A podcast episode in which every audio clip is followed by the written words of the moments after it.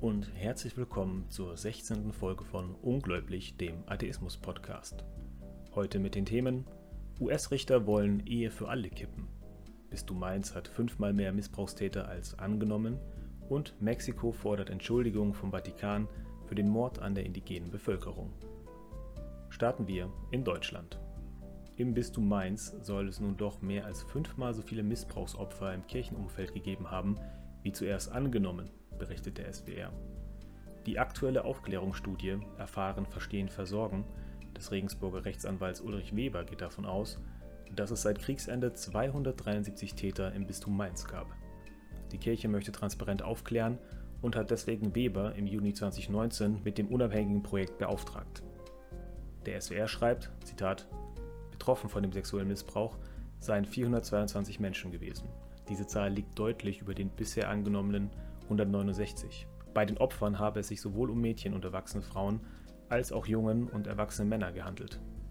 Täter waren unter anderem Kleriker, Laien, kirchliche Angestellte und Gruppenleiter im Bistum Mainz. Die Vorwürfe gehen von verbalen sexuellen Belästigungen bis hin zu schwerem sexuellen Missbrauch eines Vorschulkindes. Zitat Ende. Das Bistum habe auf Hinweise oft nicht angemessen reagiert. Es habe keine Kontrollmechanismen gegeben. Täter habe man oft nur in eine andere Pfarrei versetzt. Dazu kommen Schweigegebote gegenüber Opfern, Meldern und Tätern sowie gezielte Aktenführungen, um Vorgänge zu verschleiern. Teilweise seien Personen sogar unter Anwendung körperlicher Gewalt unter Druck gesetzt, diskreditiert und isoliert worden. Das Bistum möchte nun einen Betroffenenbeirat einrichten sowie Therapiekosten zahlen und von noch lebenden Tätern Zahlungen einfordern. Der erzkonservative und verschwörungstheorienfreudige Kardinal Gerhard Ludwig Müller hat in einem Interview mit Cut.net den demokratischen Präsidentschaftskandidaten Joe Biden scharf angegriffen. Zwar wolle er über dessen persönlichen Glauben nicht urteilen, Biden ist selbst Katholik, doch müsse es jetzt jedem potenziellen Biden-Wähler klar sein, dass er mit seiner Stimme Folgendes unterstützt. Erstens. Abtreibung und die Kommerzialisierung von Kindstötung sowie den Handel mit deren Organen. Zweitens die Gefährdung des grundlegenden Menschenrechts der freien öffentlichen Religionsausübung. Drittens die Ausschaltung der Katholiken aus öffentlichen Ämtern. Und viertens feige Hassreden gegen Katholiken. Natürlich stimmt, wie oft bei Herrn Müllers Ausführungen, nur sehr wenig von dem, was er anführt. Vielleicht auch ein Grund, warum Papst Franziskus seine Amtszeit als Präfekt der Glaubenskongregation im Vatikan 2017 nicht verlängern wollte. Biden unterstützt tatsächlich das Recht auf Abtreibung. Das Recht auf freie Religionsausübung möchte er aber natürlich nicht einschränken. Genauso wenig möchte er Katholiken aus öffentlichen Ämtern verdrängen oder Hassreden gegen Katholiken halten. Herr Müller scheint sich primär vor der Einbremsung des radikalen Katholizismus, wie ihn die Supreme Court nominierte vertritt, in den USA zu fürchten. Dass Biden hiergegen tatsächlich vorgehen wird, ist aber sehr unwahrscheinlich. Schließlich ist er selbst für europäische Verhältnisse eher politisch Mitte rechts einzuordnen. In Berlin-Schöneberg fordert eine Initiative die Umbenennung der Martin-Luther-Straße. Zitat: Der Reformator Martin Luther hat in seiner Zeit für ausgebeutete Menschen, Minderheiten und Frauen eine sehr negative Rolle gespielt und, wo immer es ging, Öl ins Feuer der Auseinandersetzungen gegossen und bitterbösen Hass gesät. Zitat Ende. Empfehlen kann ich hierzu auch unsere ungläubig Spezialfolge vom 19. April über Martin Luther, den Antisemiten, Bauernfeind und Hexenverfolger. Als Alternative schlägt die Initiative den Namen Brista Frühbottin vor, eine Wittenbergerin, die 1540 als Hexe verbrannt wurde. Ein Erfolg der Initiative scheint aber sehr unwahrscheinlich, nachdem sich sowohl bereits Linke, SPD und Grüne in der Bezirksverordnetenversammlung ablehnend bis skeptisch geäußert haben. Und damit schauen wir ins Ausland. Israel hat gemessen an der Bevölkerung eine der höchsten Infektionsraten der Welt.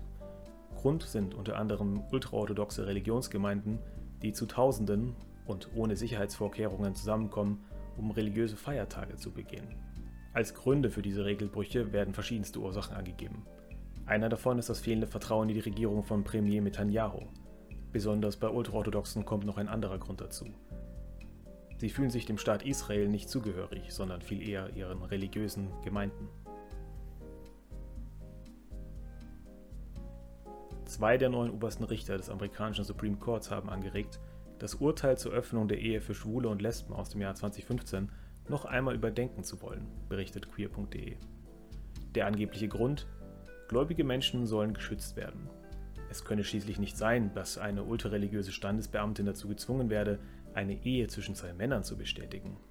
Queer.de schreibt dazu, Zitat, LGBTQ-Organisationen verurteilen den Kommentar der konservativen Richter als Krieg gegen LGBTQ-Rechte und die Gleichbehandlung im Eherecht, wie Alfonso David, der Chef der Human Rights Campaign, erklärt. Er warnt zudem davor, dass ein konservativer werdendes Gericht möglicherweise Eherechte von Homosexuellen einschränken könnte. So könnte etwa einem schwulen Mann untersagt werden, seinen kranken Ehemann in einer Klinik zu besuchen, da dies christliches Pflegepersonal nicht zugemutet werden könnte. Zitat Ende. Zudem befürchten liberale Politiker, dass mit der Ernennung der erzkonservativen Katholikin Amy Coney Barrett in das oberste Gericht auch das Gesundheitssystem und Abtreibungsrechte auf der Kippe stehen könnten. In Mexiko jährt sich 2021 zum 500. Mal die Eroberung durch spanische Konquistadoren. Die Regierung fordert deswegen eine Entschuldigung der Kirche bei der indigenen Bevölkerung sowie die Leihgabe gestohlenen mexikanischen Kulturguts aus den Beständen des Vatikans. Zitat: Die Kirche, die spanische Krone und der mexikanische Staat sollten öffentlich um Verzeihung bitten für die seit der Eroberung an der Urbevölkerung verübten Verbrechen. Zitat Ende. Heißt es in den Schreiben, das Mexikos First Lady Papst Franziskus überreicht hat. Der Videotipp diese Woche ist eine kleine Doku von Der Spiegel auf YouTube.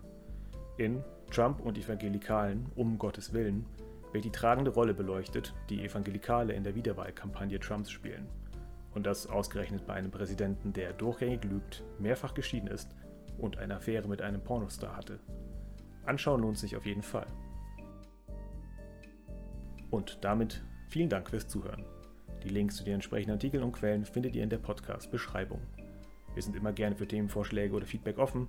Dafür gerne eine Mail an ungläubig.gmail.com.